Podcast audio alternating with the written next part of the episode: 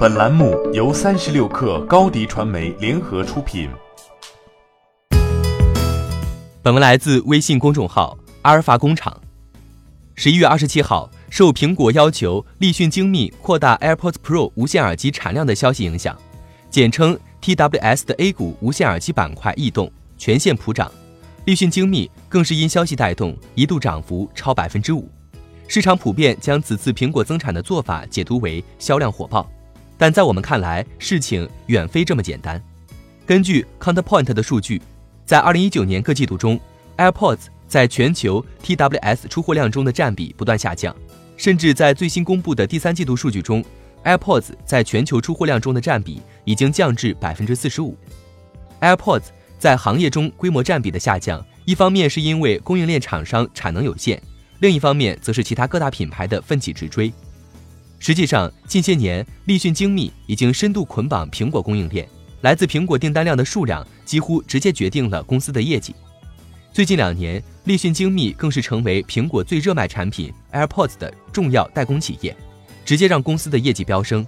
在欧洲流传着一个关于极乐鸟的传说，他们会一直在空中飞，不知疲倦，累了就睡在风中，一生只会落下一次，而那也将会是他们生命的终结。立讯精密从上市至今不足十年时间，但是却从一家市值几十亿元的小公司，成为如今市值突破一千八百亿元的巨无霸。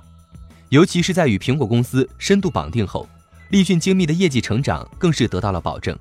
可以说，立讯精密一直在努力奔跑，从未停歇。正如极乐鸟一样，随着规模不断扩张，摆在立讯精密面前的问题更加明显，那就是深度绑定苹果带来的依赖症。会否在未来的某天突然爆发？试想一下，如果立讯精密未来不给苹果代工，改为其他公司代工，产品的出厂价必定下降。随着机器单价的下降，很难有其他企业能够让立讯精密继续保持如此之高的营收规模。此外，苹果在整个供应链中的地位极为强势，尤其最近两年，立讯精密的应收账款由四十七点二一亿元飙升至一百一十一点三一亿元。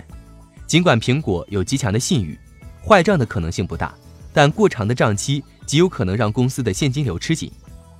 如何才能避免像极乐鸟那样的硬着陆呢？正所谓居安思危。尽管如今立讯精密与苹果之间亲密无间，但只有真正解决苹果依赖症，立讯精密才能在行业中有更多的话语权。欢迎添加小小客微信：xs 三六 kr。加入克星学院，每周一封独家商业内参，终身学习社群，和大咖聊风口、谈创业，和上万客友交流学习。高迪传媒，我们制造影响力。商务合作，请关注新浪微博高迪传媒。